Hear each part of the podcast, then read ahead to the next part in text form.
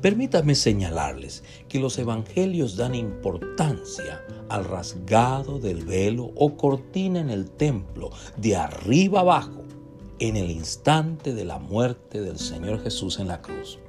Es consistente con la importancia que dan quienes reportan a las autoridades correspondientes los pormenores de la muerte de una persona bajo circunstancias sospechosas. Repito, los evangelios o los evangelistas inspirados por el Espíritu Santo dan importancia al hecho de que el velo la cortina en el templo se rompió de arriba abajo en el instante de la muerte de nuestro Señor Jesús en la cruz. Las autoridades determinan si necesitan tomar medidas legales basadas en el reporte que dan quienes examinan como dije anteriormente, los pormenores de la muerte de una persona bajo circunstancias sospechosas. Si usted lee los evangelios, notará que los evangelistas proclaman anuncian que el sacrificio del Señor Jesús en la cruz abrió acceso por la fe en Él a la presencia de Dios, al reportar que el velo en el templo se rasgó de arriba abajo y no de abajo hacia arriba. Repito, se rasgó de arriba abajo. Asimismo, los evangelistas anuncian que el sacrificio del Señor Jesús en la cruz fue una medida o una actividad divina.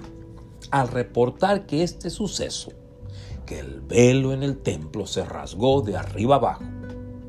En Mateo 27, 50 al 54, Mateo informa que la muerte del Señor Jesús en la cruz provocó algunos eventos milagrosos como el rasgado del templo, del velo en el templo de arriba abajo, entre otros. Y esto es lo que, lo que traduce la Reina Valera 1960. Mas Jesús, habiendo otra vez clamado a gran voz, entregó el Espíritu. Y aquí el velo del templo se rasgó en dos, de arriba abajo, y la tierra tembló, y las rocas se partieron y se abrieron los sepulcros, y muchos cuerpos de los santos que habían dormido se levantaron. Y saliendo de los sepulcros, después de la resurrección de él, vinieron a la santa ciudad y aparecieron a muchos. El centurión y los que estaban con él guardando a Jesús, visto el terremoto y las cosas que habían sido hechas, temieron en gran manera y dijeron verdaderamente, este era el Hijo de Dios.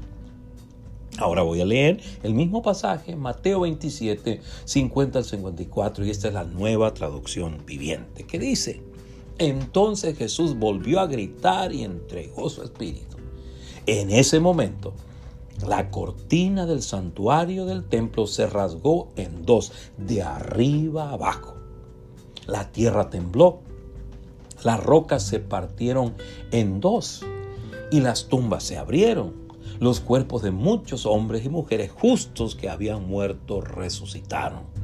Salieron del cementerio luego de la resurrección de Jesús, entraron en la santa ciudad de Jerusalén y se aparecieron a mucha gente.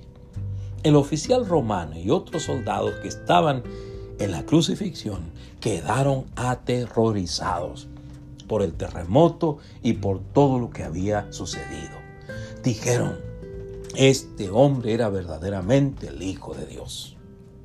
Si usted lee el Evangelio de Mateo, comprobará que el evangelista Mateo describe a Jesús de Nazaret como el Cristo, como el Mesías, como el ungido Rey de Israel, como aquel a quien Dios había escogido para que liberara a su pueblo Israel de sus pecados. Mateo presenta a Jesús como el Cristo al narrar su genealogía, su concepción sobrenatural, su bautismo, sus enseñanzas, sus milagros, su muerte, sepultura, resurrección y ascensión.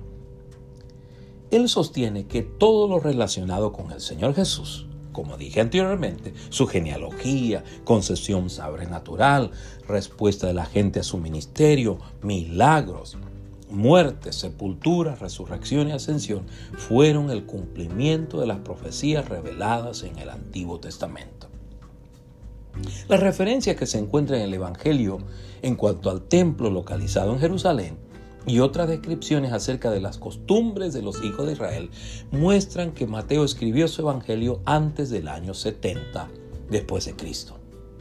Es correcto afirmar que Mateo y los otros escritores de los Evangelios registran los hechos históricos del sufrimiento, sepultura, resurrección y ascensión del Señor Jesús. Los escritores de las cartas, inspirados por el Espíritu Santo, explican el significado teológico y práctico de dichos eventos. Les recuerdo que el evangelista Mateo y demás evangelistas dan testimonio de la pasión, de la muerte, del entierro, de la resurrección y ascensión de nuestro Señor Jesús, porque querían que sus lectores entendieran que era necesario que Él tomara el lugar de los pecadores en la cruz del Calvario.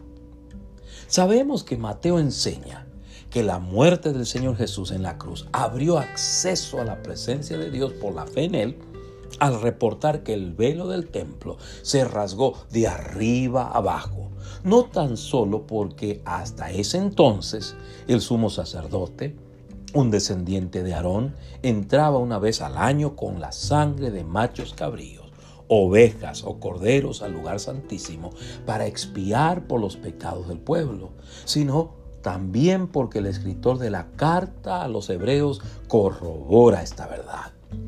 Y él lo hace en Hebreos 9, 24 al 26, en donde afirma que el Señor Jesús entró una vez por todas en el cielo mismo con su propia sangre para expiar los pecados de las personas, en contraste con el sumo sacerdote que entraba en el lugar santísimo del templo año tras año con sangre de machos cabríos, ovejas o corderos para expiar por los pecados de las personas. Y esto es lo que dice, porque no entró Cristo en el sumos, en el santuario hecho de mano, figura del verdadero, sino en el cielo mismo para presentarse ahora por nosotros ante Dios y no para ofrecerse muchas veces como entra el sumo sacerdote en el lugar santísimo cada año con sangre ajena. De otra manera le hubiera sido necesario padecer muchas veces desde el principio del mundo. Pero ahora, en la consumación de los siglos, se presentó una vez para siempre por el sacrificio de sí mismo para quitar de en medio el pecado. En Romanos 5, 1 y 2, Pablo afirma que los creyentes en el Señor Jesús tienen paz con Dios, acceso a esta gracia, acceso a disfrutar de paz con Dios por medio del sacrificio del Señor Jesús en la cruz al decir, justificados pues por la fe tenemos paz para con Dios por medio de nuestro Señor Jesucristo, por quien también tenemos entrada por la fe a esta gracia, en la cual estamos firmes y nos gloriamos en la esperanza de la gloria de Dios. Usted y yo podemos estar seguros de que Mateo enseña que el rasgado del templo o cortina en el templo, de arriba abajo, fue una medida o actividad divina porque Pablo confirma esta verdad en Efesios 2, 1 y 2, al afirmar que Dios resucita espiritualmente a los creyentes o que Él les da vida en el momento en que lo confiesan como su Señor y Salvador.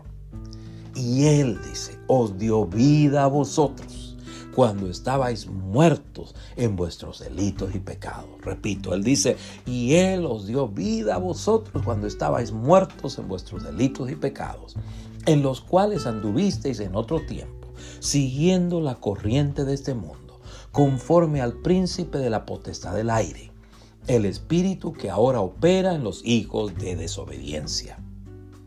Así que, si las autoridades determinan si es necesario tomar acciones legales con base en el informe dado por quienes examinan los detalles de la muerte de una persona en circunstancias sospechosas.